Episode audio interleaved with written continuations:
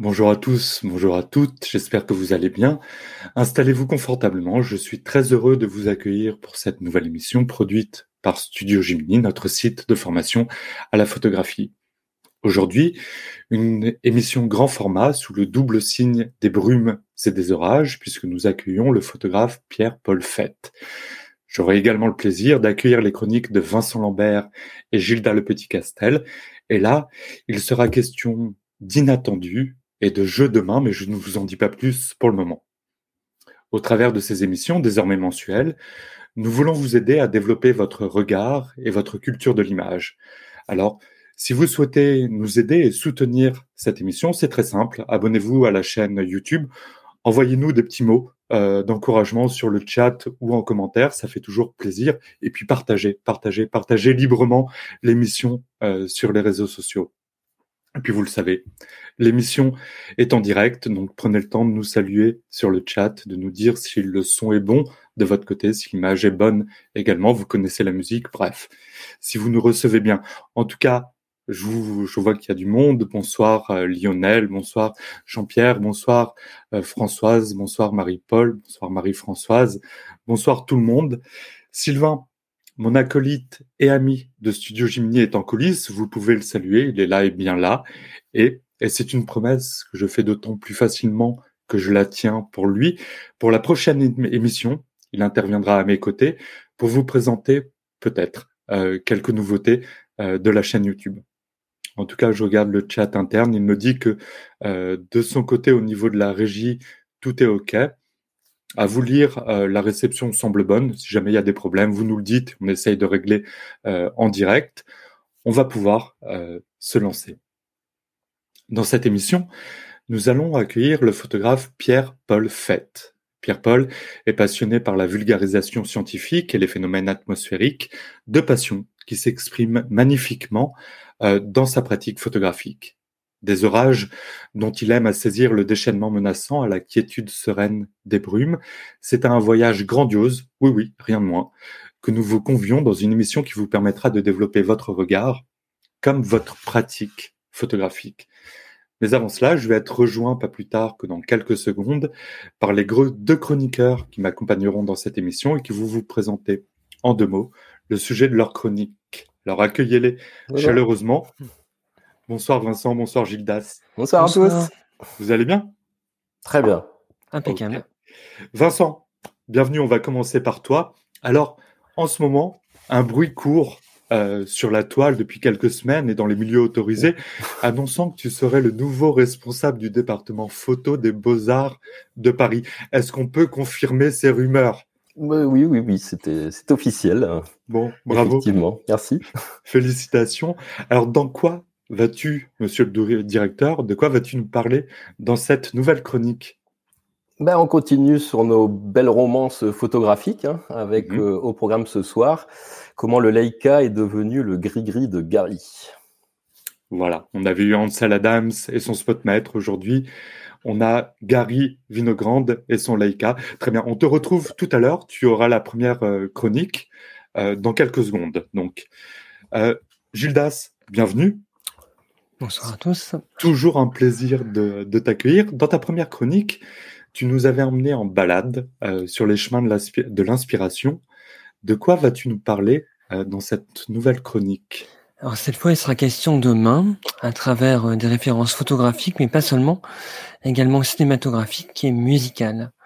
Voilà, histoire d'être pris la main dans le sac dans la culture photographique. Eh bien, on te retrouve non pas demain, mon jeu de mots est très mauvais. On te retrouve dans quelques secondes, puisqu'on va commencer avec Vincent. À, tout de suite. Vincent, monsieur le directeur, eh ben, écoutez, la parole est à vous. Je, vais le faire pendant quelques, quelques chroniques. Hein. merci, euh, merci petit scarabée. La parole est à vous. Alors, ben, je ne sais pas si tu as révisé petit scarabée. Un petit peu. Mais euh, si tu te souviens bien, euh, lors de la dernière chronique, on avait exploré une démarche qui cherchait à maîtriser entièrement la fabrication de son image euh, et qui aboutissait à un certain formalisme de la perfection et de l'image unique. Ouais, on avait parlé, enfin tu avais parlé d'Ansel Adams, de sa chambre photographique et du spotmètre. Exactement, je, vois que tu as effectivement révisé, c'est bien. Alors aujourd'hui, je vous propose d'explorer une démarche totalement opposée qui passe par euh, l'acceptation du hasard, du bon vouloir de l'appareil photo et sur la versatilité du petit format à travers la figure de Gary Winogrand.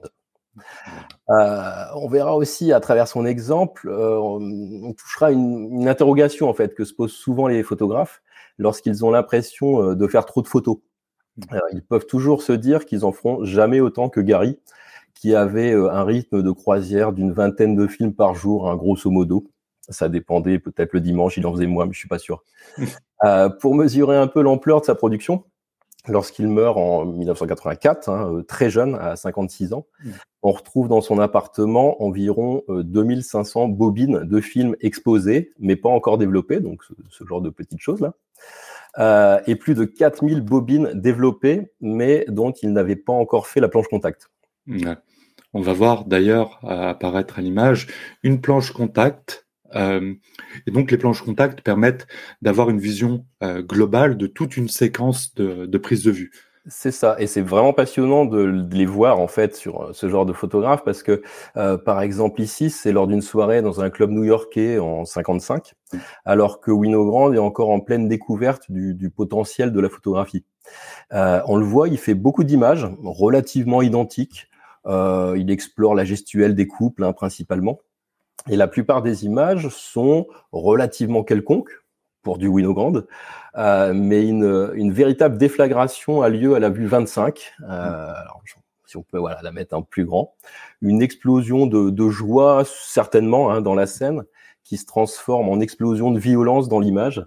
Euh, en tout cas, c'est ce que j'y vois, et c'est ce, ce genre de, de, transfiguration de la réalité propre à l'instantané photographique qui va euh, totalement fasciner Winogrand. Moi, je trouve cette euh, image absolument fascinante. Euh, effectivement, la main au premier plan, moi, me fait penser à comme des griffes. Euh, la dentition, en tout cas la bouche ouverte, semble prête, à, prête à mordre. Du coup, je comprends ce que tu veux dire quand tu parles de transfiguration du réel. cette image, cet instant année ne retranscrit pas forcément le réel, il va le transformer et, l'enrichir. Il, le transforme, l'enrichit, oui, c'est une sorte de réalité augmentée en fait, hein, créée par euh, la photographie.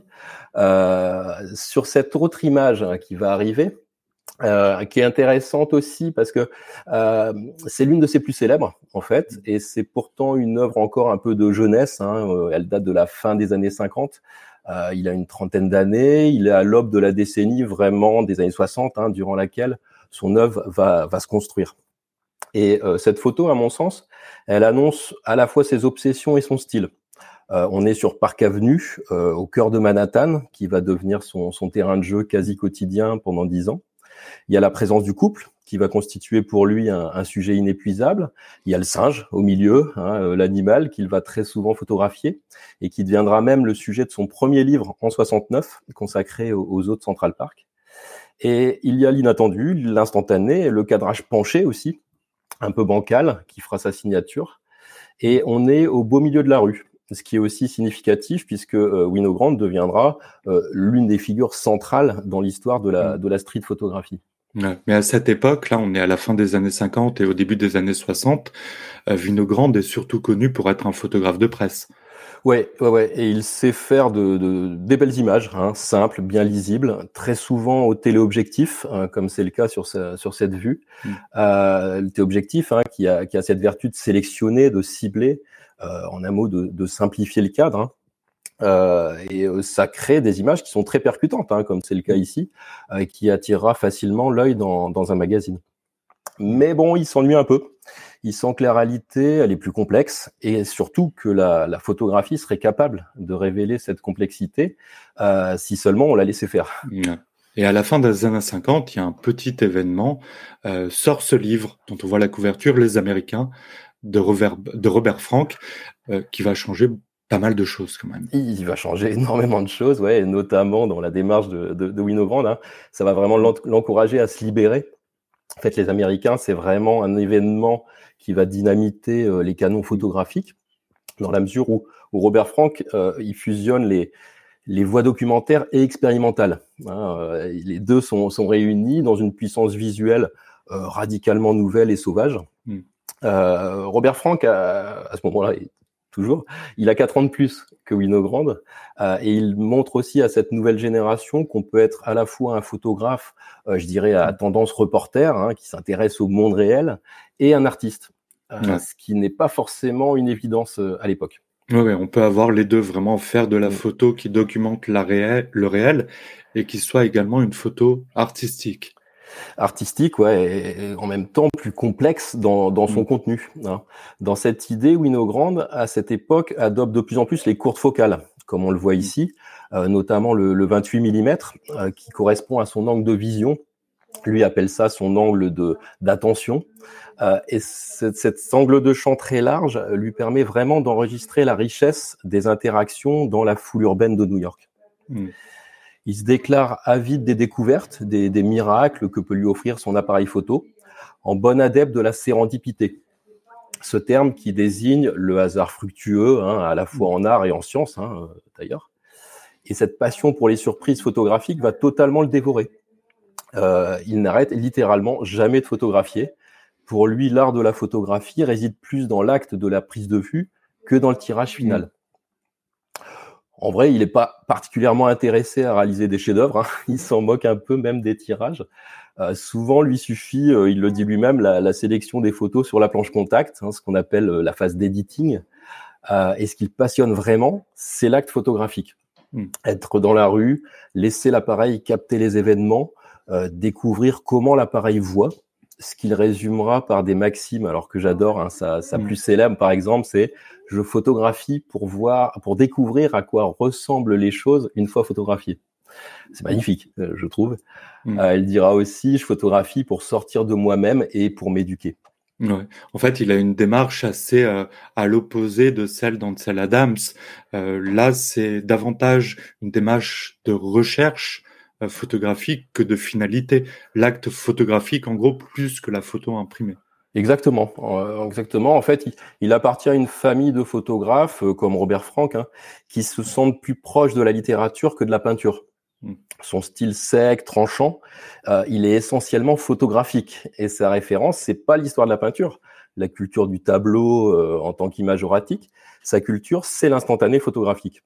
Hmm. Et d'ailleurs, malgré sa production euh, phénoménale, euh, il publiera que quatre livres de son vivant euh, et fera assez peu d'expositions, à l'exception quand même notable hein, de la légendaire New Documents au MoMA de New York en 67, en compagnie des, non moins légendaires Lee Friedlander et, Diane Arbus.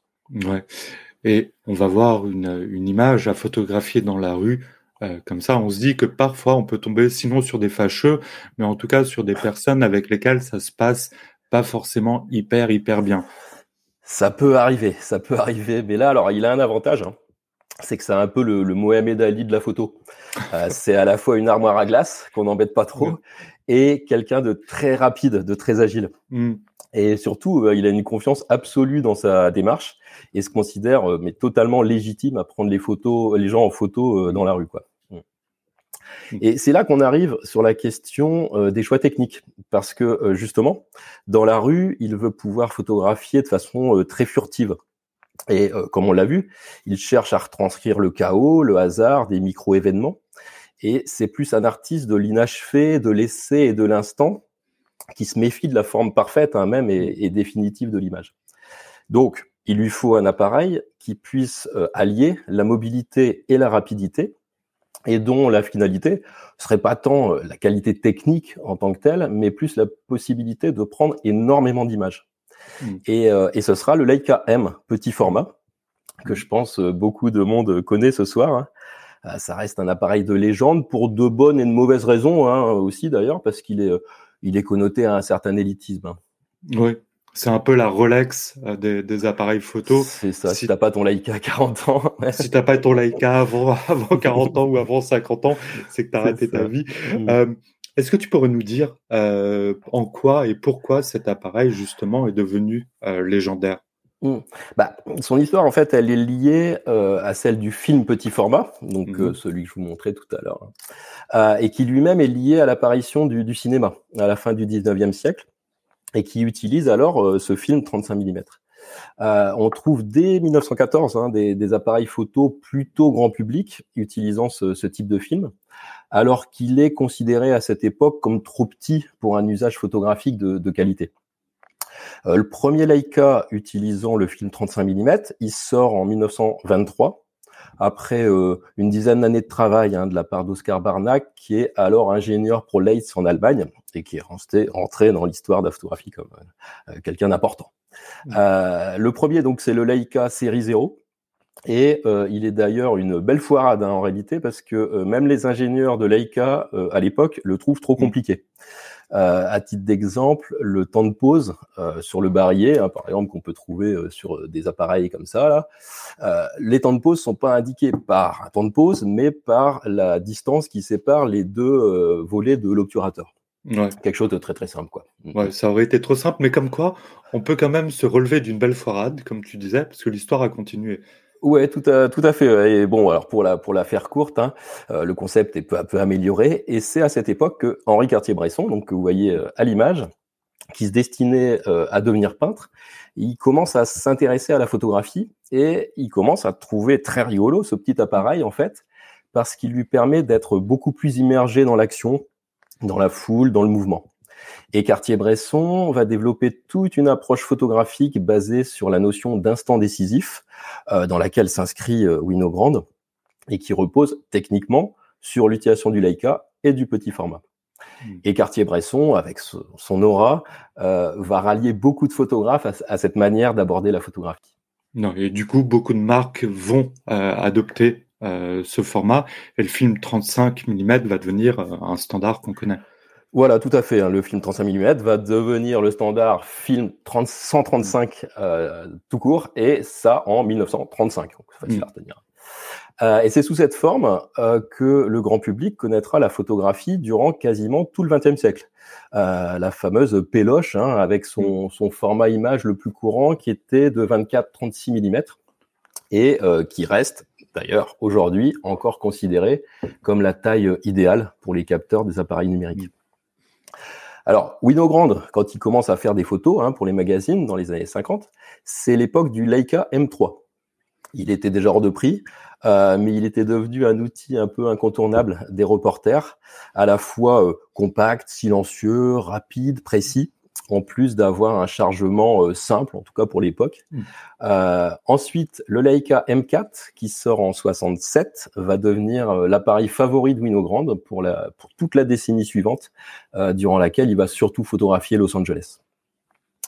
alors, tu me permets un petit peu de caméra porn à cette heure-ci oh bah, Puisque tu es lancé, vas-y. merci, merci. Alors sur cette photo, euh, ce serait euh, un de ces exemplaires euh, perso des années 70, euh, à l'époque où il adopte cette combinaison, somme toute assez simple, hein, mais aujourd'hui considéré comme un classique absolu de la photo de rue.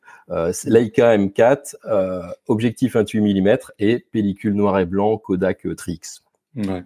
Là, là, tu nous parles de, de, matériel, mais ce qui est intéressant, c'est qu'il y a aussi derrière une esthétique euh, qui est liée au petit format. Oui, oui, oui, oui. Je, je, sais que tu restes de marbre face aux caméras porn. Voilà. Mais euh, c'est important de voir la compacité de cet appareil, en fait, mmh. euh, dont le but euh, est de devenir comme un prolongement de la main et de l'œil, hein, selon la mythologie Leica, mais qui était pertinent hein, dans le cas de Cartier-Bresson, et l'est peut-être encore plus pour Winogrand quand on l'observe travailler euh, dans les films qu'on peut consulter, hein, euh, on voit que le Leica lui permet de se glisser dans le flux urbain hmm. et de faire en sorte que son œuvre elle-même épouse ce flux urbain par la profusion d'images, euh, notamment, hein, qu'il va produire. Hmm. Et ce qui est passionnant chez lui, c'est cette rencontre d'une curiosité hallucinante à la fois pour les autres et pour la photographie. Euh, il dira euh, aussi When I'm photographing, I don't see pictures, I see faces. Quand je photographie, je vois des visages, euh, pas des images, en gros. En gros, ouais, merci Google Trad. Oh, comme tu Effectivement, ce qui l'intéresse, c'est à la fois les visages et ce que l'appareil photo va lui hmm. apprendre sur ces personnes et ces visages. Hmm. Et si on suit cette démarche, l'appareil photo serait capable de révéler en fait des vérités cachées ce que l'un des premiers penseurs de la photographie, Walter Benjamin, euh, nommé dans les années 30 à l'époque de la naissance du Leica, l'inconscient optique. Hmm. C'est-à-dire des détails du visible que peut capter la caméra, mais qui échappent au regard. Et pour espérer capter ça, il faut maîtriser un minimum la technique, hein, bien sûr, mais euh, elle n'est pas très compliquée en fait sur les, avec les appareils petit format comme le Leica. Euh, il faut surtout savoir faire confiance à l'appareil photo et rester ouvert aux accidents et, aux surprises qu'il peut produire. En un mot, il faudrait savoir, à mon sens, hein, accueillir cette fameuse sérendipité euh, qu'on évoquait tout à l'heure, accepter de faire des centaines de milliers d'images pour mmh. que peut-être, de temps en temps, avec un peu de chance et beaucoup de travail, euh, le, le, miracle survienne. Quoi.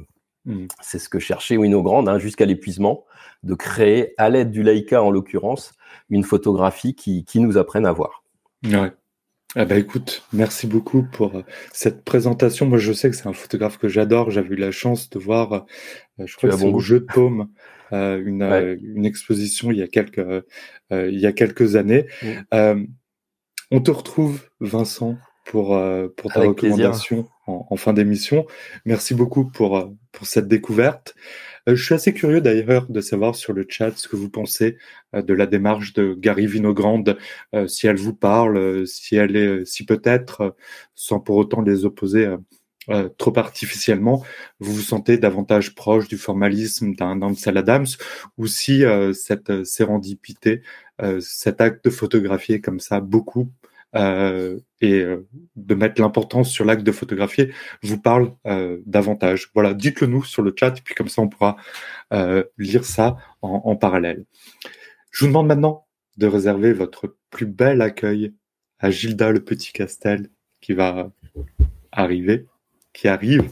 Judas, pour ta chronique, j'adore, tu nous embarques dans un voyage où il va être question, allez, de Nick Cave, de Pickpocket, du Nosferatu de Murnau et même de la famille Adams. Alors vous vous demandez peut-être quel est le dénominateur commun. Vous allez maintenant le découvrir. Je vous dis simplement qu'il sera question de photographie, d'inspiration.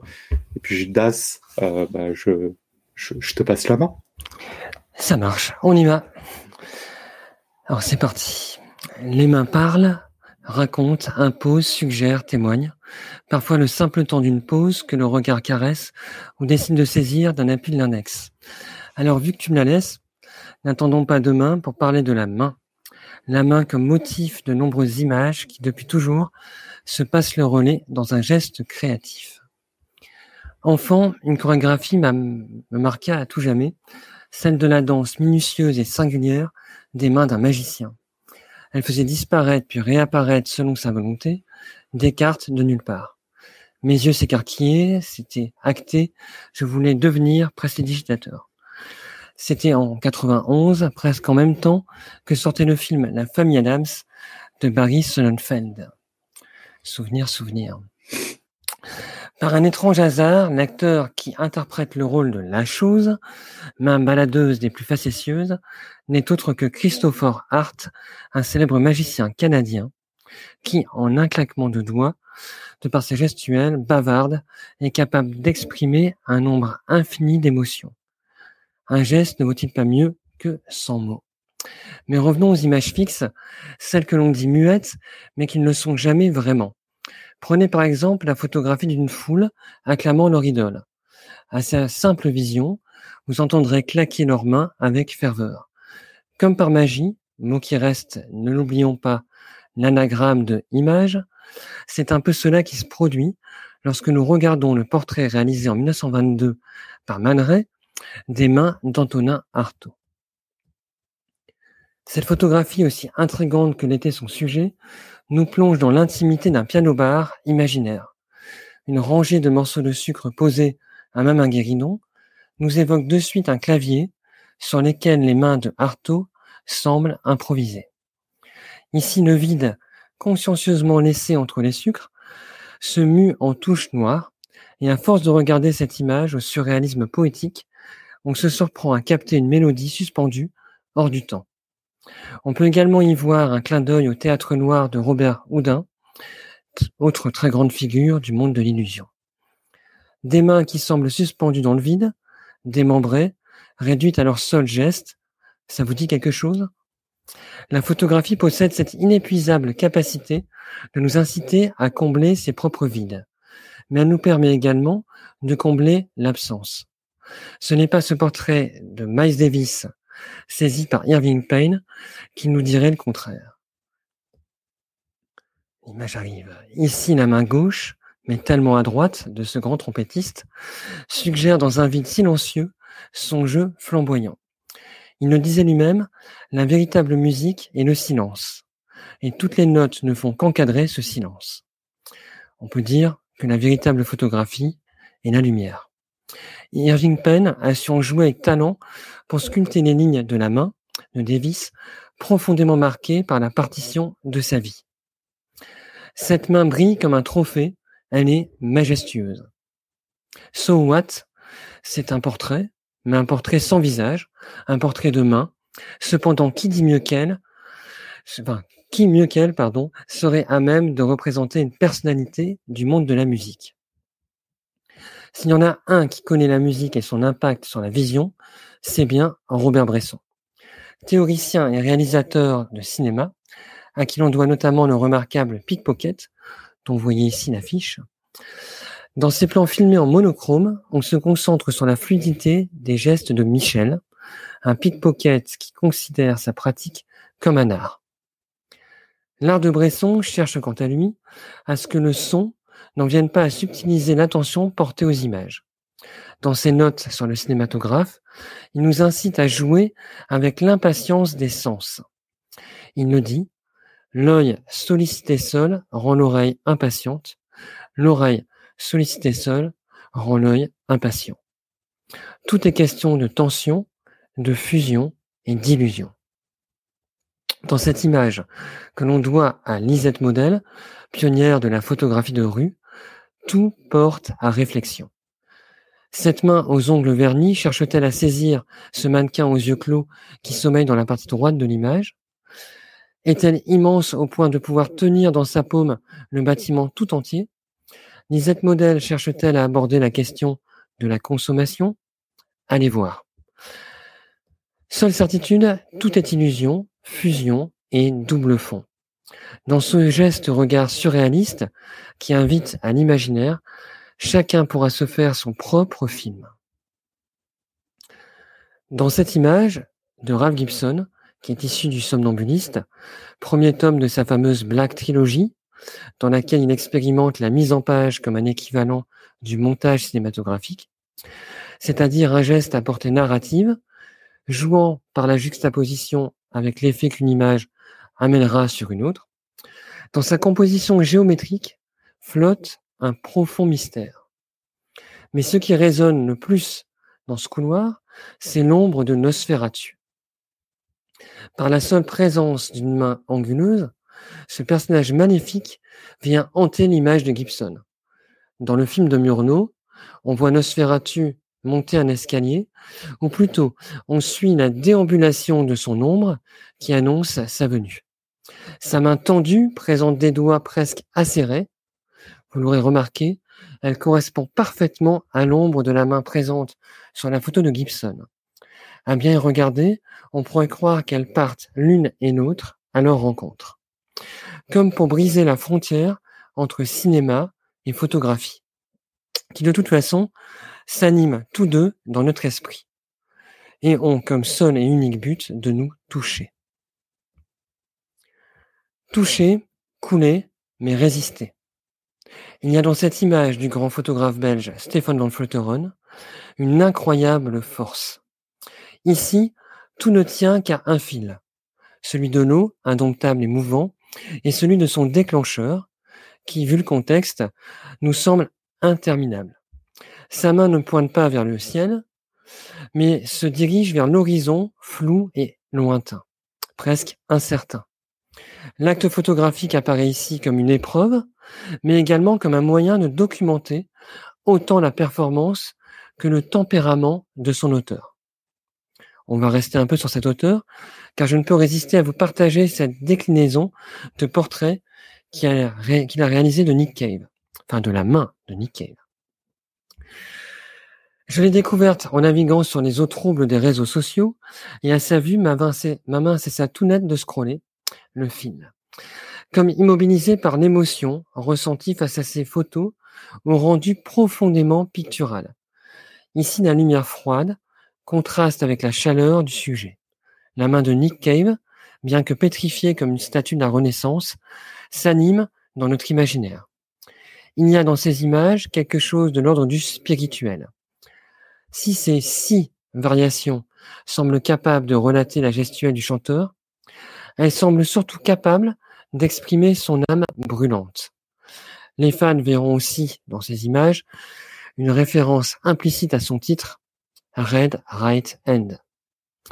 Enfin, avant de laisser la main, même s'il ne fait nul doute que ce passage de relais pourrait facilement continuer et continuer, on peut percevoir dans cette image un certain écho avec la photographie que Robert Mapplethorpe réalisa en 1985 et qui se nomme End in Fire. Cette dernière nous offre une vision quasi spectrale qui pourrait être issue du courant de la photographie spirit. Cet écho était-il conscient, sachant que le grand Nick, après avoir chanté Babe I'm on Fire, invoquera souvent les esprits? Je n'en mettrai pas ma main à couper, ni au feu. Mais peu importe, l'essentiel réside ailleurs, dans la capacité qu'ont ces images à nous transmettre des émotions. Et ça, elles le font haut la main. Preuve, s'il en fallait, que les images nous touchent, voire parfois nous aveuglent. La vision n'est-elle pas, comme le disait Merleau-Ponty, une palpation par le regard? À vous le studio. Merci beaucoup. Euh, Judas, j'aime beaucoup la façon dont tu fais résonner euh, les euh, les différents arts, les différents médias pour nourrir l'inspiration. C'est une chronique à réécouter également car son charme instille, sa poésie infuse et il faut lui accorder du temps également pour s'en imprégner. Et peut-être vous, donnera-t-elle envie d'explorer les mains comme sujet photographique. D'ailleurs, tiens, dites-nous sur, euh, sur le chat, ça pourrait être le sujet d'un prochain challenge photo sur euh, Studio Jimny. Dites-nous ce que vous en pensez. Merci beaucoup, Gildas. Euh, on te retrouve tout à l'heure à la fin de l'émission pour ta recommandation avec grand plaisir. Il est temps maintenant d'accueillir notre grand invité. Alors j'écoutais récemment une série de podcasts passionnants sur la mythologie grecque quand les dieux rôdaient sur la terre, et un épisode notamment était consacré à Héra, la femme de Zeus. Les Grecs avaient remarqué que le nom d'Héra ressemblait à celui de la nuée, de la vapeur qui se prononce air et qui a donné aérien. Et pour les Grecs, ce n'était pas l'air pur, transparent, mais celui de la vapeur, de la nuit. Zeus passait pour être l'éther, la lumière céleste, le brillant du ciel, et Héra en dessous, la nuée humide et féconde. Zeus, l'éclair, Héra, la brume, la nuée. C'est justement le sujet de cette interview puisque nous allons accueillir Pierre-Paul Fett, photographe chasseur de rage et de brume. Et vous verrez qu'il existe entre les deux thématiques un antagonisme et une complémentarité aussi troublante que passionnante. Pierre-Paul, salut. Comment vas-tu? Eh ben, très bien, je suis ravi d'être avec vous. Je suis très heureux de t'accueillir. Tu es un peu dans la nuit, mais on t'entend bien et on te distingue euh, tout de même. Oui, tout à l'heure. Il faisait plus clair, mais écoute, c'est parce que le, temps se couvre peut-être et donne à l'orage. Euh, et puisqu'il est question d'orage et qu'on va traiter des brumes et des orages dans notre dans notre discussion, je te propose de commencer par euh, les orages. L'orage, c'est un spectacle saisissant, à la fois sublime et souvent terrible. Est-ce que tu saurais nous dire à quand remonte ton premier souvenir d'orage? Ah oui, oui, oui. C'était à, Bourges, dans le, dans Berry, dans le centre de la France. Et euh, je devais avoir, euh, c'est assez facile de me rappeler, 4 euh, ou 5 ans. Mmh. et j'ai le souvenir, depuis le jardin, d'avoir vu une espèce de, d'énormes nuées, un grand éclair horizontal qui était au devant de celle-ci. Ça m'avait marqué et, et, et, tout de suite j'ai trouvé ça euh, fascinant de mystère parce que quand on a cinq ans, on comprend pas grand-chose à ce que l'on voit. C'est fugitif, ça dure pas longtemps Et ça me paraît naturel que quelques années plus tard, il y ait eu l'envie de saisir des choses aussi éphémères. Hmm. Euh, on avait choisi cette image pour illustrer ce point de la conversation. On voit l'orage, on distingue euh, l'éclair euh, saisi, et puis en même temps, il y a cette ville qui semble comme protégée, éclairée par cette lumière chaude et protégée également par ses remparts. Ça correspond un petit peu à ce ressenti. On est à l'intérieur, on est comme protégé, et puis à, l'extérieur, il y a le, le, fracas des événements. Oui, tout à fait. Euh, j'ai pu constater que c'était un souvenir commun à pas mal de personnes qui ont eu souvent, au cours de leur enfance, leur première confrontation à l'orage dans un dans une maison dont les murs pouvaient être fort rassurants, mais dehors se déchaînait le chaos. Et il y a alors ce, ce jeu entre le, le, le, le, havre familial protecteur et une nature qui semble perdre le contrôle à l'extérieur. Ce qui euh, peut faire écho d'ailleurs à, l'image que tu présentes là, où on a une grosse différence de température de couleur entre le ciel qui va tendre vers le, vers le violet et les couleurs chaudes de, l'éclairage de, de, ce que tu appelles une ville. Alors c'est le village de, Saint-Cyr-la-Popie, mm. qui, est, qui, est, qui, est, très très petit, mais très visité aussi. Et j'ai la chance d'habiter à seulement quelques kilomètres de là. C'est un, un, lieu où j'aime retourner souvent. Oui, effectivement, il y a cette lumière chaude et rassurante et qui contraste avec ces lumières plus, euh, plus froides et cet éclair inquiétant. Euh, L'orage, justement, représente peut-être, tu parlais de chaos, mais tout ce qui est euh, imprévisible. Et je suppose qu'il est assez difficile de localiser, en tout cas précisément, euh, un orage. Est-ce que tu peux nous dire, quand on chasse euh, les orages, comment on fait pour, pour les trouver, justement? Alors, aujourd'hui, il existe des ressources extraordinaires sur Internet. Hmm. Pour on peut considérer en temps réel les, les radars fournis par différents sites, comme Météo Ciel par exemple, qui permettent de voir à l'instant T la situation et même de faire des animations. Et on voit euh, sur une carte de France, euh, que, que l'on peut agrandir, euh, qu'il y a par exemple euh, bah, sur Toulouse un, orage qui est en train de remonter vers le nord et qui donc risque de nous concerner d'ici deux heures. et mais une grosse partie du jeu concerne les prévisions.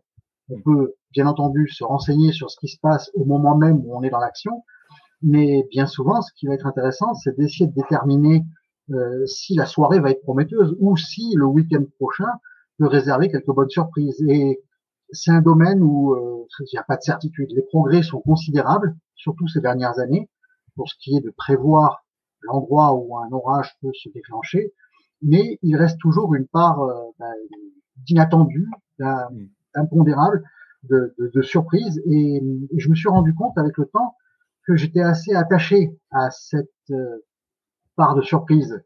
Euh, c'est euh, si tout était parfaitement prévisible à l'avance, mais mais ça serait ça serait pas bien du tout, ça me plairait pas. Hmm. Oui, il y a ce côté euh, inattendu, cette, euh, cette recherche euh, également, dont on ne sait pas si on va véritablement tomber sur un orage ou s'il va arriver à une vingtaine de kilomètres ou si finalement il éclatera pas. Oui, alors si je puis me permettre de rentrer un peu plus dans les détails, il peut y avoir deux enfin en simplifiant, il peut y avoir deux situations très différentes. Mm. Euh, il y a euh, ce que j'appelle typiquement l'orage du 15 août, et bien souvent c'est vers cette date-là, au cours de l'été, qu'on a un énorme front orageux qui va déferler sur l'Europe de l'Ouest et qui va donc traverser la France et les autres pays. Et, et là, on sait qu'il va y avoir de l'orage partout. Il suffit juste, euh, c'est le genre de cas où on peut se poster quelque part dans un site que l'on aura repéré avant on devrait y revenir au repérage, c'est très mm. important. Euh, et, et, cette espèce de tsunami aérien qui est un front orageux, on va finir, il va forcément finir par, par nous arriver dessus.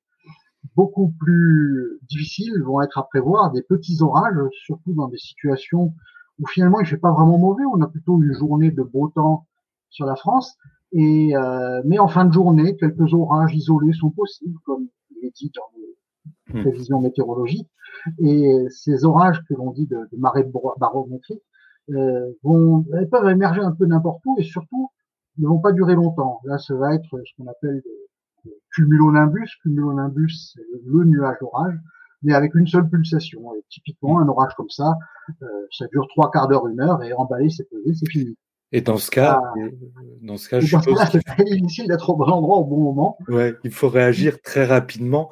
Euh, on, voit une photo là extraordinaire, on reviendra dessus dans quelques secondes, euh, mais lors de nos discussions en, amont euh, de, l'émission, euh, tu m'expliquais, tu me racontais que tu étais souvent, toi, dans une sorte d'urgence quand ah tu partais photographier les, orages, les orages que tu étais toujours un petit peu en retard, que c'était toujours un petit peu chaotique.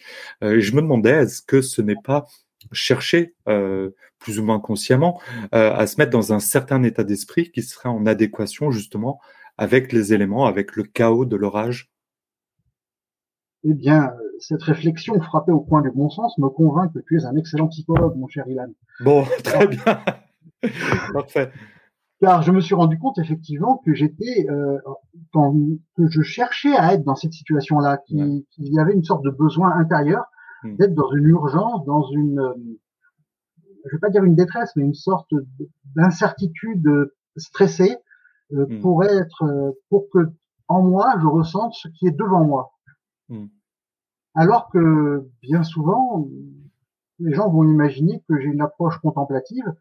Alors c'est le cas beaucoup plus pour les brouillards, on va en parler, mais pour les orages, euh, le timing est souvent très serré et, et c'est la course. Et, et, et d'ailleurs, justement, à ce titre-là, euh, la partie la plus dangereuse de la chasse à l'orage, ce n'est à mon avis pas l'orage lui-même, mais la, la, voiture, le fait de prendre la route et de poursuivre ces, ces éléments ou d'aller à leur rencontre en ayant, en essayant de ne pas avoir toute son attention, euh, mm. de focaliser vers le ciel, mais de penser à ce qu'il y a sur terre, sur la route, et à ne pas se garer n'importe où non plus sous prétexte de, de faire des photos. Hmm. Cette image-là est vraiment euh, euh, saisissante, elle est très impressionnante. Est-ce que tu peux nous, raconter euh, en deux mots la prise de vue, le moment de la prise de vue? Alors oui, tout à fait, je m'en rappelle vraiment bien, je crois que c'était en septembre 2014. Et c'est une fois où j'ai vraiment eu le nez creux, où j'ai bien anticipé ce qui allait se passer, pour une fois, hein, parce que mmh. une fois je me suis planté. Mais il y avait un gros orage qui était passé, qui était très pluvieux avec des éclairs, mais c'était pas très esthétique. Mais il était balèze l'engin et, et, la pluie commençait à diminuer et surtout il n'y avait plus d'éclairs pendant depuis plusieurs minutes. Et par expérience, je savais que à un moment ou à un autre, un éclair prodigieux, ou plutôt toute une, un déchaînement d'éclairs, de plusieurs éclairs, allait se produire, un peu comme si à la fin de, de l'épisode orageux, le nuage s'était mis à la masse d'un coup. Et alors pour, euh, ça m'a laissé le temps d'aller près de cet arbre, d'aller à proximité de cet arbre isolé que j'avais repéré, et euh, je voulais que l'arbre soit le plus possible dans le ciel. Pour, il a fallu que je me mette dans le fossé, dans la boue, parce que le fossé était plein de boue et d'eau, avec l'appareil photo sur un trépied étalé. Alors les pieds du trépied étaient écartés au maximum pour pouvoir être le plus bas possible euh, encadrant l'arbre comme ça. Alors c'est fait au fichaille, donc là aussi parce que je savais pas trop si l'éclair allait se produire dans la bonne direction et, je voulais euh, avoir euh, un champ le plus large possible. Et, euh, et, et j'ai attendu, j'ai attendu que l'éclair espéré se produise. Et à un moment, il devait être minuit ou minuit et demi, une voiture est passée sur la route là où j'étais dans le fossé. Et je pense que cet automobiliste a dû se dire ça doit garder un certain souvenir de ce personnage qui était dans le fossé, dans la boue, avec un trépied aplati à côté de lui, euh, sous l'orage, euh, enfin sous un orage finissant. Euh, mais bien souvent, je m'étais empêché de faire, de, me mettre dans des situations qui peuvent sembler ridicules à cause de ça. Et là, je me, je n'ai écouté que mon instinct. Et tout d'un coup, il y a eu ce déchaînement lumineux.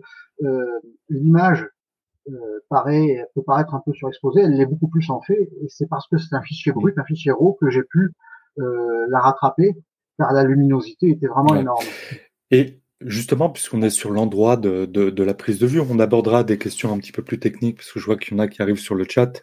Euh, Est-ce que tu peux nous dire comment on, on repère, on détermine un bon spot pour faire une photo d'orage le, bon, le bon endroit pour prendre la photo Est-ce que est-ce qu'il y a des choses auxquelles il faut prêter attention? La, Dans un premier temps, ce que l'on va rechercher si on anticipe de photographier un orage, c'est d'avoir un lieu qui offre le plus de dégagement possible, un horizon large, étendu, qui puisse permettre de voir dans de nombreuses directions différentes en fonction de, de l'évolution de la météo. Euh, et euh, si on va, si on pousse un peu plus loin la recherche, eh bien, on essaie de trouver un endroit qui offre une vue dégagée, mais qui offre aussi des éléments d'intérêt dans le paysage. Mm. Euh, notamment au cours des années, je me suis souvent, j'ai souvent essayé d'introduire des éléments du patrimoine, des, châteaux, des villages perchés euh, ou des, des, éléments comme ceci euh, qui vont faire un plus. Euh, et dans une image comme celle que tu présentes là, euh, j'aime bien le, le dialogue que l'on peut deviner entre les vieilles pierres. Là, on a le village le château et l'église de la Vardins, c'est dans le Gers. Euh, c'est, ce sont des monuments qui ont des siècles et des siècles. Et, et l'éclair, lui, saisi par le capteur de l'appareil photo, ne dure qu'une infime fraction de seconde. Et on a ainsi sur une image hmm. la, la, conjonction euh, de, de, choses qui dépassent largement la durée de la vie humaine et d'événements qui sont bien plus courts qu'un clin d'œil.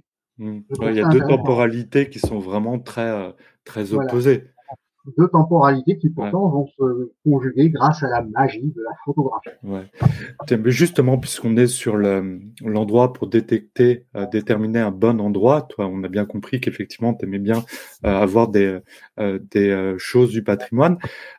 au moment de la prise de vue, est-ce que c'est dangereux? Est-ce qu'il y a des points aussi, quand on est sur le, le lieu de la prise de vue, qu'il faut respecter en termes de sécurité? Alors j'amenais l'attention tout à l'heure sur euh, le danger que représente la route, la conduite, le fait de ne pas forcément, à cause de l'action, tenir compte du fait que d'autres automobilistes peuvent arriver. Mm.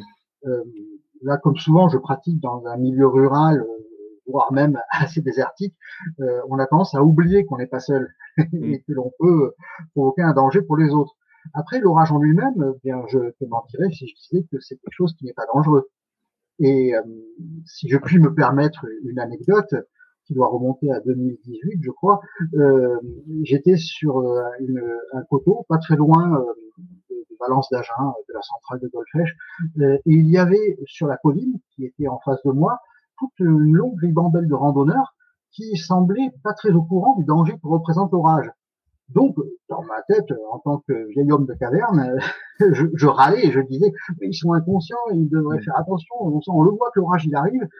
Et à ce moment-là, la foudre est tombée, oui, mais non pas sur eux, mais 40 mètres juste derrière dans mon dos. Mmh. Et c'est une des seules fois, ben c'est la seule fois où j'ai eu un, un, courant, une tension de passe, c'est-à-dire que le courant a, a, frappé mes pieds aussi.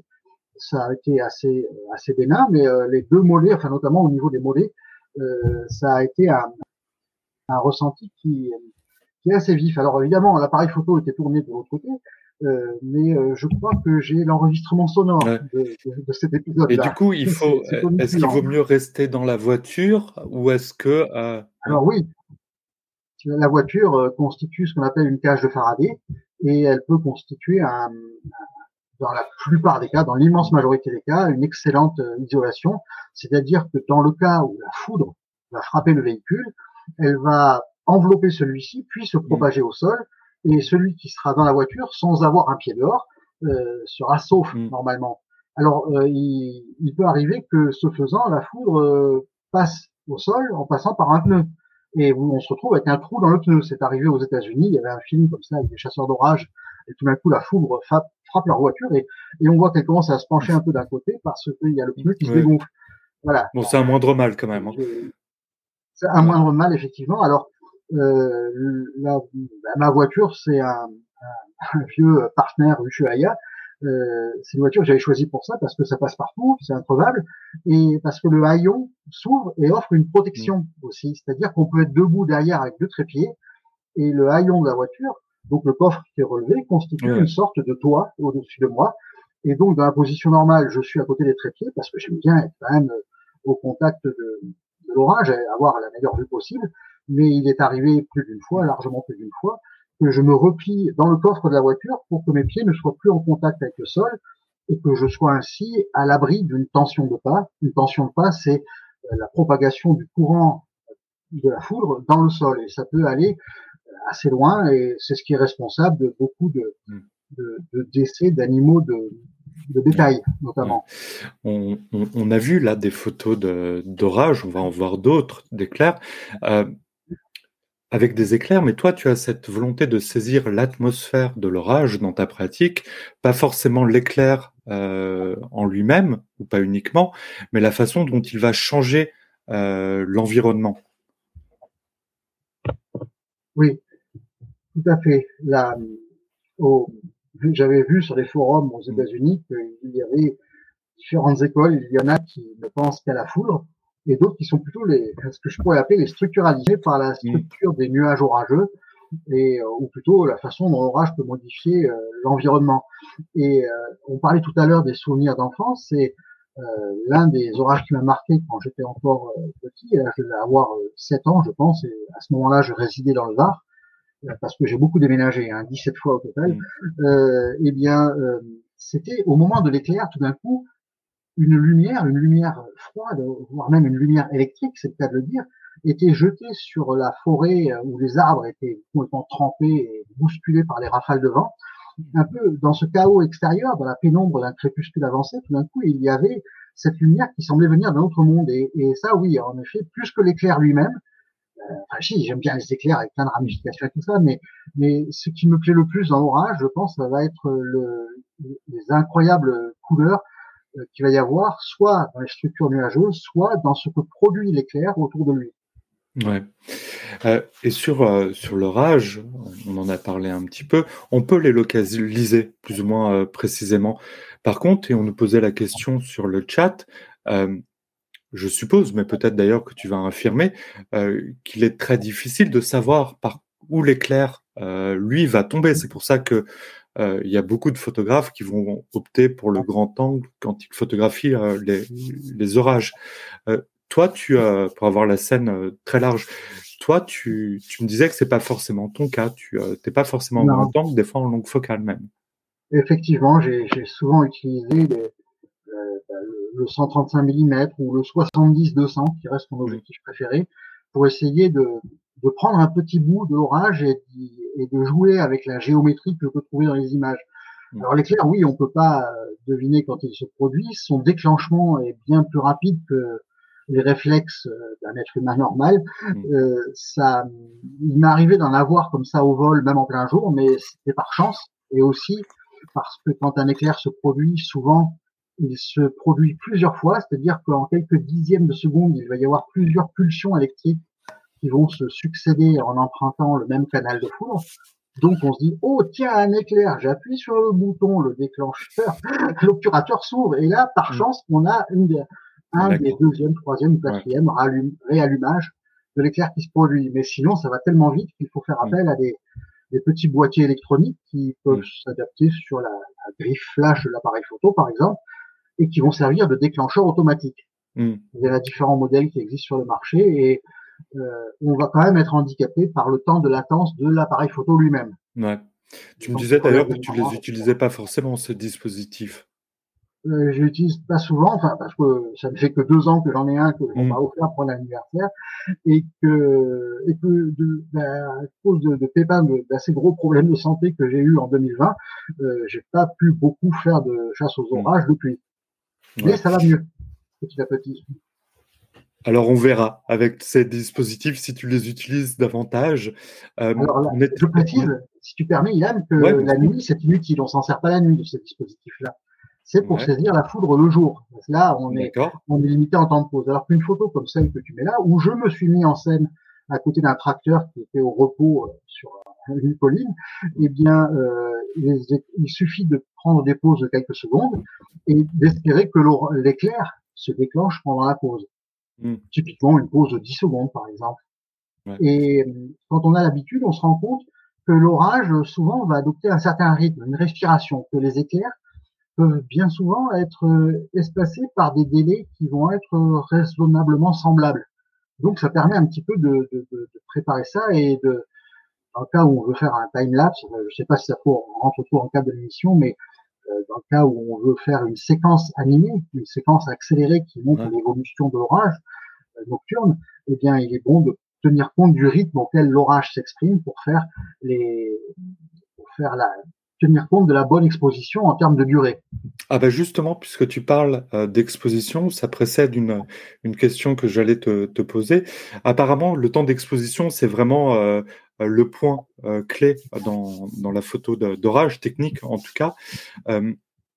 alors la question est un peu naïve. Est-ce qu'il y a un temps d'exposition standard qui pourrait être utilisé pour tester, en tout cas, la, la, la photo d'orage? Ou c'est très alors, empirique?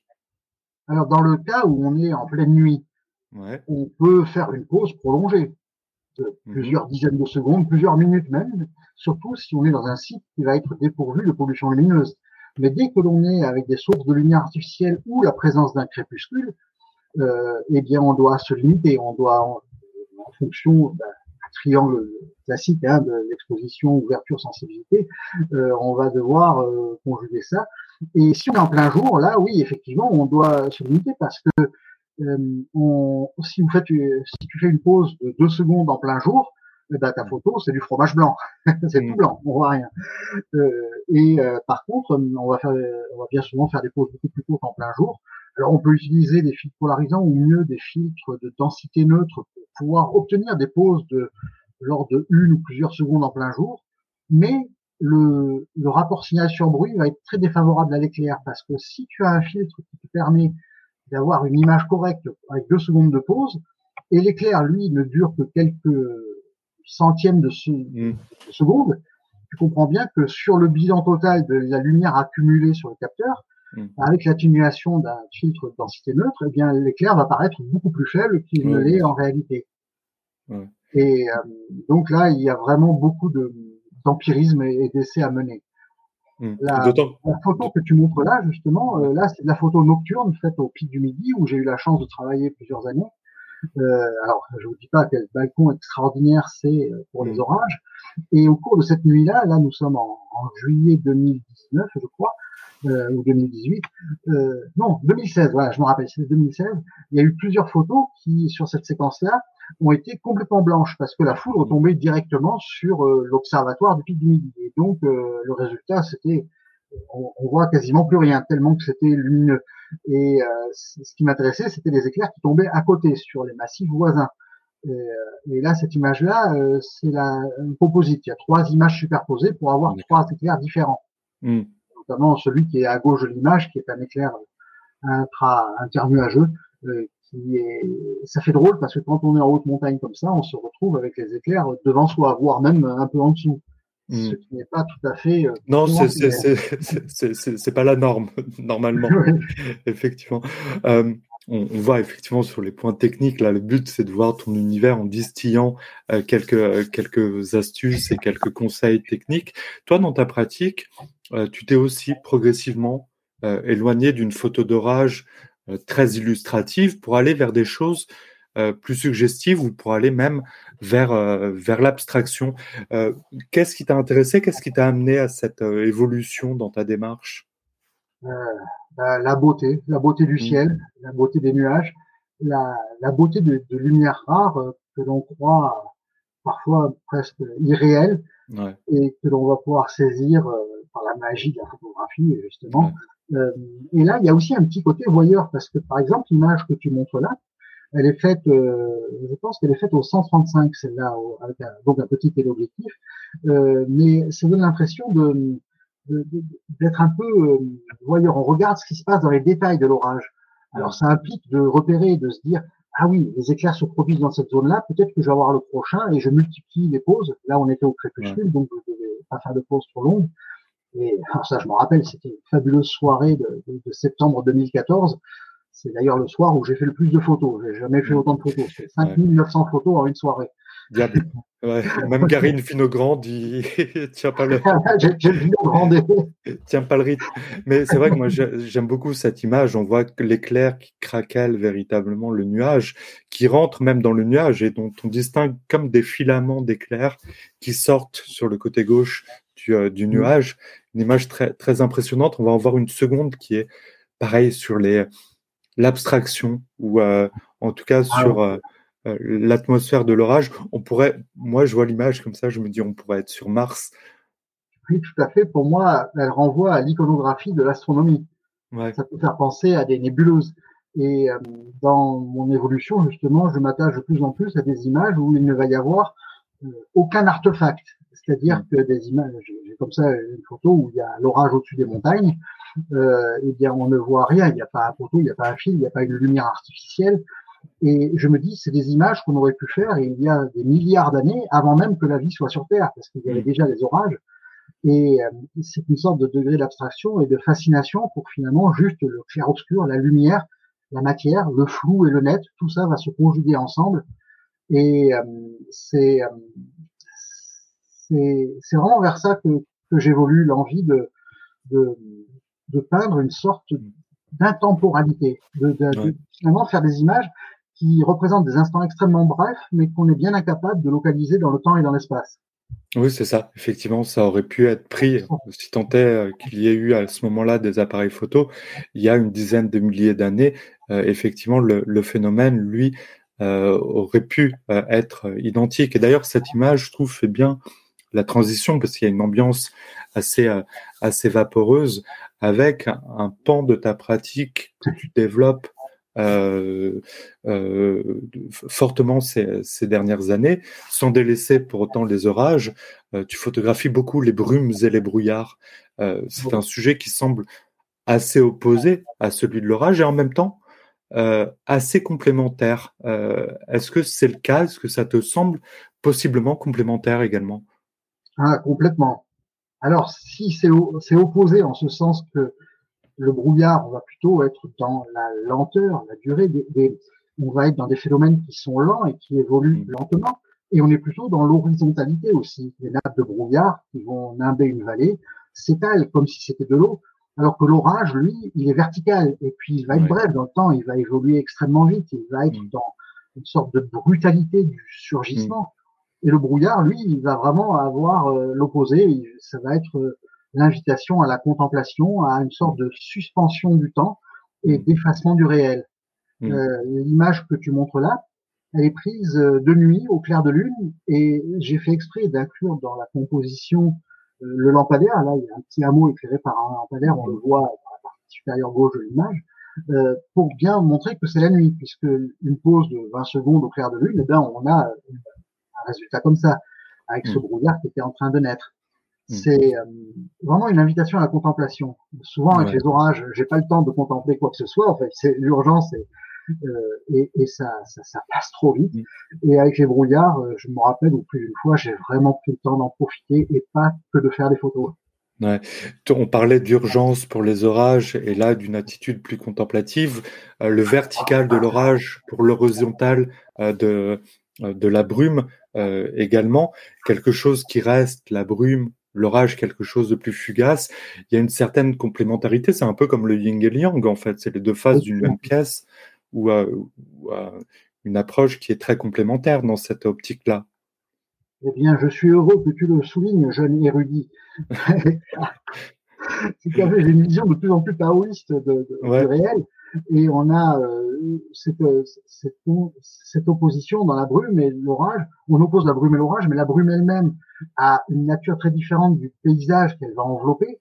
On a et, et, et, ce que tu évoquais au, au début avec euh, Héra et Zeus, mm. on a également c'est une vision complètement taoïste que l'on retrouve là, mais dans la mythologie grecque, avec euh, Zeus qui est la nuée et, et l'éclair, et, Héra qui est la, la brume euh, mm. c'est pas taoïste ça. Mm. et, euh, oui, et donc euh, un de mes un de mes axes clés dans mon travail sur les brouillards, eh bien, c'est ce que j'appelle le, le, principe de la crème brûlée. ouais. C'est-à-dire, c'est une comparaison avec la gastronomie en ce sens que bien souvent, le bonheur qu'on va éprouver avec euh, tel ou tel plat ou pâtisserie, ça va jouer dans les textures ou le contraste de textures. Mm. La crème brûlée, vous avez la crème, la crème suave, savoureuse qui est en dessous, et la croûte qui va être dure par-dessus. Et le la croûte pour accéder à la crème, c'est le plaisir. Voilà. Eh bien, le brouillard, il va être dans le flou, il va remarquablement bien diffuser la lumière de la lune ou du soleil, et il enveloppe des éléments qui, eux, sont pas flous du tout. Ce sont, ben là, dans cette vallée notamment, il y a pas mal de, de, de grands peupliers, euh, ce sont des arbres avec plein de petits détails, des petites branches, des petites feuilles. Euh, et, et, voilà, c'est ça que j'aime, c'est conjuguer des textures complètement différentes, mmh. soulignées par le brouillard. Ouais, On, tu, tu précédais un petit peu un point que, que je pensais aborder plus tard, mais qui, qui, qui arrive très bien euh, ici, euh, ici également. Dans la vision taoïste, euh, j'y pensais en t'écoutant. Moi, ça me fait penser aussi aux, aquarelles japonaises ou enfin des, des, estampes japonaises, un paysage comme ça, où on a souvent une, une brume qui est accrochée dans des, dans des lacs. Je trouve qu'il y a cette esthétique là également. alors par contre, ce qui m'a étonné, euh, parce que je suis béotien sur beaucoup de choses concernant les brumes et les orages, c'est que contrairement euh, à ce que je pensais, euh, la brume n'est pas forcément blanche. On va voir deux exemples qui l'illustrent avec des teintes surprenantes que peuvent adopter la brume. Ici, on a une belle complémentarité entre le jaune et le bleu. c'est pas du tout de la retouche. là, c'est vraiment les teintes que tu as. Les couleurs sont réelles, mais j'ai un petit peu accentué la saturation quand même mais la, les, couleurs sont réelles en ce sens que au premier plan, on a un brouillard assez dense parce qu'il est dû à l'évaporation d'un petit lac là. Mais surtout, ce brouillard au premier plan est éclairé par les premiers rayons du soleil. Et quand hmm. le soleil se lève, eh ben, il peut être carrément rouge, orangé, jaune. Tout dépend des caractéristiques de l'atmosphère. Et le brouillard constitue un excellent diffuseur. Si tu l'éclaires avec une lumière jaune, eh ben, le soleil se lève rouge, hmm. on va avoir euh, pendant un moment des, des, des couleurs euh, qui vont vraiment correspondre à, l'éclat du soleil. Et ça, on peut le constater aussi au quotidien avec le spectacle d'un lever ou d'un coucher de soleil sur les nuages. Voir à quel point le ciel peut être flamboyant et coloré à ce moment-là. Les nuages ne font rien d'autre que diffuser la, la, couleur du soleil avec une, avec en altitude une pureté qu'on ne connaît pas en pleine. Alors que à l'arrière-plan, il y a un brouillard bleu parce que lui, il est à l'ombre. Et si on est à l'ombre d'une colline, eh bien, il n'y a pas de source de lumière solaire pour le brouillard, il est éclairé seulement par le ciel bleu qui est au-dessus. Hmm. Donc, il va présenter une teinte beaucoup plus froide. Tout le contraste. Ouais, Le contraste et encore une fois là la complémentarité entre le, le jaune, orange et le, le, bleu qui fonctionne très bien. On a une autre image pour illustrer euh, cette, euh, cette idée avec, euh, je crois qu'on est sur les couleurs de l'aube là, si je ne me trompe pas. Oui, c'était avant le lever du soleil. Ouais. Et cette, ces couleurs-là sont obtenues en cadrant, ben là c'est au 300 mm, donc je cadre, on est dans la direction du soleil levant, à toute chose près, et c'est le dégradé de couleur du ciel de l'aube qui va éclairer le brouillard de cette façon-là, avec euh, ben, du rose, du parme, une, des couleurs d'autant plus saturées que dans le cas présent, j'utilisais une pellicule parce que dans le temps, j'ai quand même commencé la photo en 1980, donc les pellicules j'ai bien connu, euh, et c'était la, la Elite Chrome Extracolor EBX qui donnait des couleurs extraordinairement saturées, euh, qui étaient très intéressantes pour le brouillard, les ciels d'orage ou, encore l'astrophotographie. Tu parlais tout à l'heure, on revient sur des points peut-être plus de composition. Euh, du fait que tu aimais jouer avec les contrastes, euh, notamment les contrastes euh, de texture, le velouté euh, de, de, la brume, tu parlais de la crème brûlée, et le velouté de la brume est un élément au contour très net et clairement identifiable. Là, on le voit bien avec cette image où effectivement on a la brume qui s'étend sur les lointains et on a ce, cet arbre au premier plan notamment, dont lui la, la, la, silhouette est, est, très clairement identifiable. Oui, et euh, j'aurais bien aimé avoir quelques vaches parce que c'était un pré où il y a des vaches aussi, ah. mais elles n'ont pas été au rendez-vous. Ouais. et euh, la, euh, oui, effectivement, et dans le cas présent, dans une image comme celle-ci, où on a au loin la cathédrale qui est perdue dans les brumes, il s'agit de la cathédrale de Auch et au premier plan, donc un, un chêne solitaire, ben, j'y vois une métaphore aussi de notre condition par rapport à la vie on a des éléments que l'on croit certains. Par exemple, ça peut être notre propre position dans le temps, dans l'espace, ou notre hmm. ou la position qu'on croit occuper dans une relation, euh, par exemple. Mais en vérité, nous sommes dans, dans une immensité avec plein d'inconnus et, hmm. et, et, des, et, des, lointains qui peuvent parfois être aperçus, alors que ce qui est à côté ne va pas être visible. ça, c'est un élément qui me fascine aussi dans le brouillard. Ouais, ouais, je comprends bien l'idée et euh, on, on, la verra aussi même sur une image euh, qui suit. Euh, Céline sur le chat nous demande au niveau de la sensibilité, c'est vrai que là on parle plus de composition et d'atmosphère sur les orages, sur les, les brumes, mais effectivement sur la sensibilité, est-ce que tu cherches à avoir une sensibilité la plus basse possible? Oui, oui, pour limiter la montée du bruit, même si maintenant les capteurs sont beaucoup plus performants qu'avant. Euh, dans des situations comme celle illustrée par cette image, euh, alors euh, il y a énormément de lumière puisqu'on est devant une mer de brouillard éclairée par le soleil devant. Euh, il n'y a, pas besoin d'aller loin dans les ISO, mais pour la photo précédente où on était à l'aube, effectivement, euh, il faut pas hésiter à augmenter la sensibilité. C'est une nécessité pour avoir un temps de pause raisonnable, ou bien sinon emprunter à utiliser un trépied. Euh, mais d'une façon générale, pour pouvoir rendre la finesse du lycée du brouillard, euh, la finesse de texture, eh bien, il convient d'avoir une image qui soit la plus propre, la plus euh, la plus riche possible en information. Et c'est pour ça aussi que je photographie toujours en, en RAW, en fichier brut. Et on voit en tout cas que les, euh, les brumes permettent des ambiances euh, extraordinaires. Cette photo aussi, je suppose qu'elle raconte ah une histoire. Tu, tu, nous en parles beaucoup. là, on a des brumes de différentes sortes quasiment qui se confrontent. Oui, eh ben justement, regarde, on a un mélange de, flou et de net, d'horizontal et de vertical. Ouais.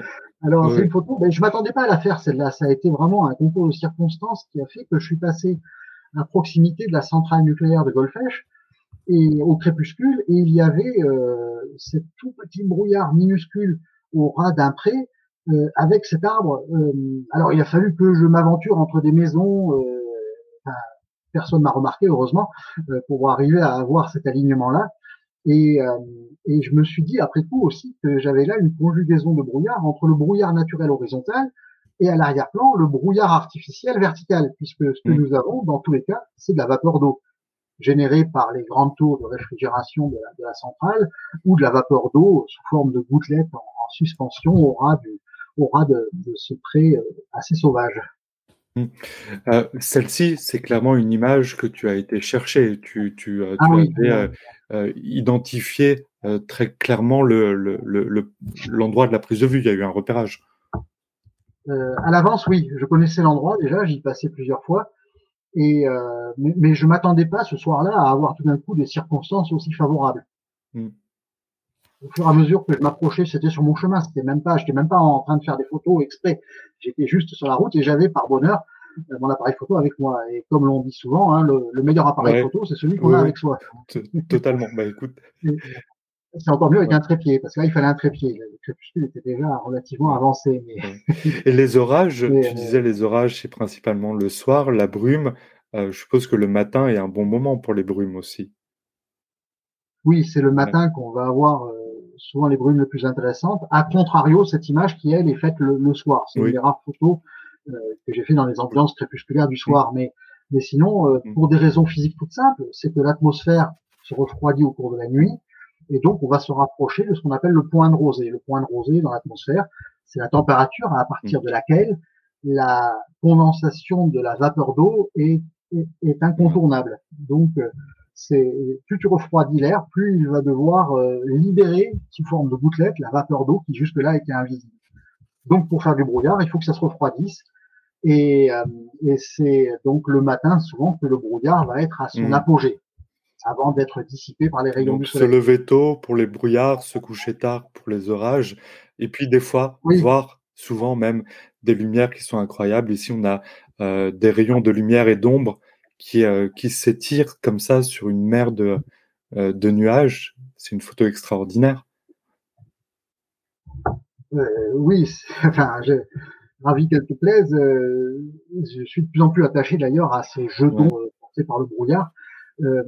c'est, il y a beaucoup d'éléments qui vont être soustraits au regard par le brouillard et, et ça varie rapidement aussi de minute en minute.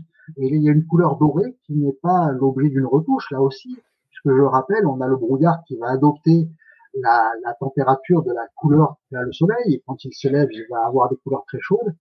Mais euh, dans une image comme celle-ci, il y a cet alignement d'arbres qui laisse deviner une haie, Et ma fascination vient du fait qu'on peut imaginer ce que l'on veut sous le brouillard. Un peu comme quand on est en mer, on va voir des récifs qui dépassent et on ne peut que mm. s'imaginer le monde sous-marin qui se trouve en dessous de cette surface de la mer. Mm. Le brouillard va, prendre ce rôle-là aussi. Et c'est Oscar Wilde qui disait que, c'est l'incertitude qui nous charme. Mm. Ah, y a, dans, dans, Don Juan, on a le charme indicible des commencements. Euh, là, on a l'incertitude euh, qui charme. Effectivement, c'est différentes sortes d'incertitudes. Euh, pour, parce qu'on pourrait en parler beaucoup, effectivement, autour de tes images, je t'avais demandé une, une image, je t'ai demandé une image pour finir, de choisir une image qui pourrait servir d'ouverture aussi. Ton choix, puisqu'on était sur les, les brumes et les brouillards, m'a surpris. Est-ce que tu peux nous, nous, l'expliquer? Alors, j'ai choisi cette image parce que il y a trois brouillards différents qui sont visibles, trois types de nuées différentes qui sont mm. visibles. Alors bien sûr, il y a l'orage. Là, c'est un orage qui est vu depuis le pic du Midi. Nous sommes là le, 2 juillet 2019 et euh, l'orage est à peu près à 80-90 km au sud. En mm. fait, il n'est pas sur les Pyrénées, mais sur l'Aragon. Et euh, si on regarde bien, dans le coin inférieur à droite, il y a une mer de nuages. On voit juste un petit bout qui va être éclairé par les lumières de, de Saint-Sauveur. Et si on regarde à gauche, on voit la Voie lactée. Mm. Et euh, l'élément qui peut ne pas forcément venir à l'esprit au début, mais c'est que la Voie lactée est à son échelle aussi un brouillard. Mm. Si on était un être inconcevablement grand, qui fasse 5000 années-lumière, dans ce cas-là, la Voie lactée apparaîtrait comme un brouillard de 30 mètres de diamètre, ce serait notre galaxie, et, euh, et, tout comme pour le brouillard, les étoiles ne seraient pas distinguables, ce seraient des gouttelettes absolument minuscules, mais la densité euh, d'un brouillard, en moyenne, on va dire que c'est une centaine de gouttelettes par centimètre cube, eh bien, j'avais fait les calculs, et si on voulait avoir quelque chose qui a les caractéristiques d'un brouillard terrestre, la Voie lactée serait un brouillard d'à peu près 30 mètres de diamètre. Ça fait un paquet de gouttelettes puisqu'on se retrouve dans ce cas-là avec 200 milliards d'étoiles ou 200 milliards de gouttelettes d'eau. Et donc, j'ai trouvé que c'était une, une façon de, de saluer cette, euh, cette fascination pour le, le, flou et le net, pour euh, le proche et le lointain aussi. Tu vois, c'est encore des antagonismes, euh, effectivement, et des, et des complémentaires. Euh, en tout cas, il y a beaucoup de choses, c'est euh, très riche. Euh, on n'a pas pu euh, parler de, de tout et aborder tous les sujets. Il a fallu évidemment voir un axe. en tout cas, Merci beaucoup d'avoir pris le temps euh, de parler de tout ça avec nous, de partager. On va se retrouver maintenant avec Gilda et Vincent, tous les quatre. On a un petit moment qui est un petit moment tour de table euh, où simplement vous allez, euh, les chroniqueurs euh, et euh, Pierre-Paul, on va vous donner une recommandation en moins d'une minute euh, d'un photographe, d'une expo, d'un livre peut-être qu'on vous invite à, à découvrir. écoute, Vincent, puisqu'on a commencé par toi l'émission, je propose qu'on commence par toi la, euh, la recommandation. On t'écoute. Bah, comme j'ai évoqué euh, devant ma chronique le livre Les Américains de Robert Frank, euh, ce sera ce, soir mon, conseil, hein, justement, d'aller voir ces images à l'occasion d'une exposition à la galerie Les Douches à Paris, où il y a une quinzaine en fait d'images extraites de, de, ce livre qui sont présentées et qui appartenaient à son tireur Sid Kaplan. Euh, ce sera l'occasion aussi de découvrir un autre photographe de rue contemporaine Winogrande qui s'appelle Léon Levinstein et qui est exposé en même temps que Robert Frank à la galerie. Par contre, les deux expositions se terminent samedi, ce samedi, donc euh, il, faut, il faut se dépêcher. Si vous êtes sur Paris, donc jusqu'à ce samedi pour une expo, c'est assez rare pour être noté, de, de Robert Frank. Merci pour la recommandation. On, a, on met les références dans, dans, dans le chat. Euh, Gilda, une petite recommandation. Et je, je, suis tout à fait d'accord avec la sienne déjà par rapport à Robert Frank. Il faut courir avant samedi, je pense, si vous trouvez un. Néanmoins, moi je conseille un, ouvrage qui s'appelle Nouvelle photographie française. Il est là, il est très gros, très lourd, il fait mon poids. Euh, c'est un livre qui nous compte en images et en texte en fait l'histoire entre 1972 et 1981 de la photographie, on va dire créative française notamment grâce à l'impulsion des éditions Contre-jour. Il y a des beaux textes de Carole Nagar, notamment, de Claude Nori, évidemment, d'Hervé Il y a énormément de documentation, d'images. C'est un livre très généreux. Et on découvre du coup des artistes comme euh, on découvre, on hein, Bernard Plossu, Bruno Requillard, Claude Bateau, Agnès Varda, Franck Landron, Arnaud Classe, etc. François Discord. Et c'est vraiment une, une plongée dans l'expérimentation des années 70 avec beaucoup de grains, de contrastes, euh, d'imaginaire et c'est passionnant. Très bien. Merci. Donc un ouvrage à trouver, à acheter ou à trouver peut-être en, bibliothèque si vous avez une bonne bibliothèque à côté de chez vous. Pierre-Paul, tu as souhaité nous parler d'une photographe qui faisait elle aussi des photos de brume. Oui, il s'agit de Annabelle Chabert qui euh, réside dans le département de la Lozère. C'est pas très loin, c'est à l'est de chez moi puisque moi je suis dans le Lot. Et, euh, et j'ai été fasciné par son travail sur les, les brouillards. Euh, elle fait des orages aussi. Elle a une approche, avec une sensibilité que je trouve très proche de la mienne. Et en plus, elle a fait quelque chose qui m'a vraiment épaté et, qui m'inspire. Euh, elle fait des photos où elle se met en scène dans des, dans des décors euh, au moment où il y a de très beaux brouillards avec des forêts, des rochers, des choses comme ça. Euh, c'est donc, euh, ben, c'est donc une source d'inspiration pour moi, mais euh, je n'arrive pas à avoir une silhouette aussi gracieuse que la sienne. Très bien.